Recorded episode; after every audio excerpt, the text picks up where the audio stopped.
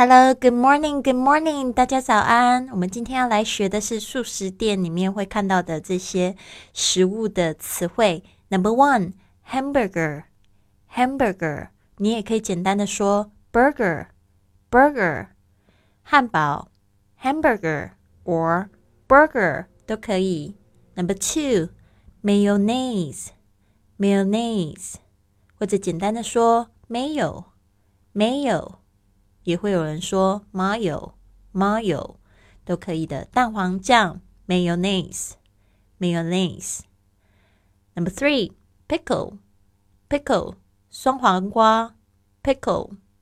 Number four, cheese, cheese 奶酪 cheese。Number five, onion rings, onion rings 洋葱圈 onion rings。Number six chicken nuggets, chicken nuggets, 鸡块 chicken nuggets. Number seven, fried chicken, fried chicken, 炸鸡炸鸡 fried chicken. Number eight, apple pie, apple pie, 苹果派 apple pie. Number nine, ketchup, ketchup, 番茄酱 ketchup. Number ten, chicken burger, chicken burger, 鸡肉汉堡 chicken burger. Number eleven, fish burger, fish burger, 鱼汉堡 fish burger. Number twelve, French fries, French fries, 薯条 French fries. Number thirteen, Coke, Coke, 可乐 Coke.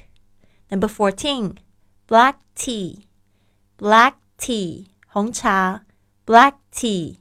Number 15, milkshake, milkshake, 奶昔, milkshake.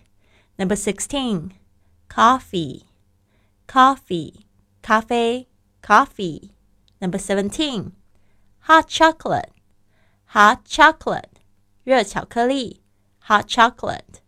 Number 18, orange juice, Orange Juice，或者简单说 OJ Orange Juice。Orange Juice。Number nineteen sundae sundae 圣代冰淇淋 sundae。Number twenty Ice cream Ice cream 冰激凌 Ice cream。Number twenty one Straw Straw 吸管 Straw。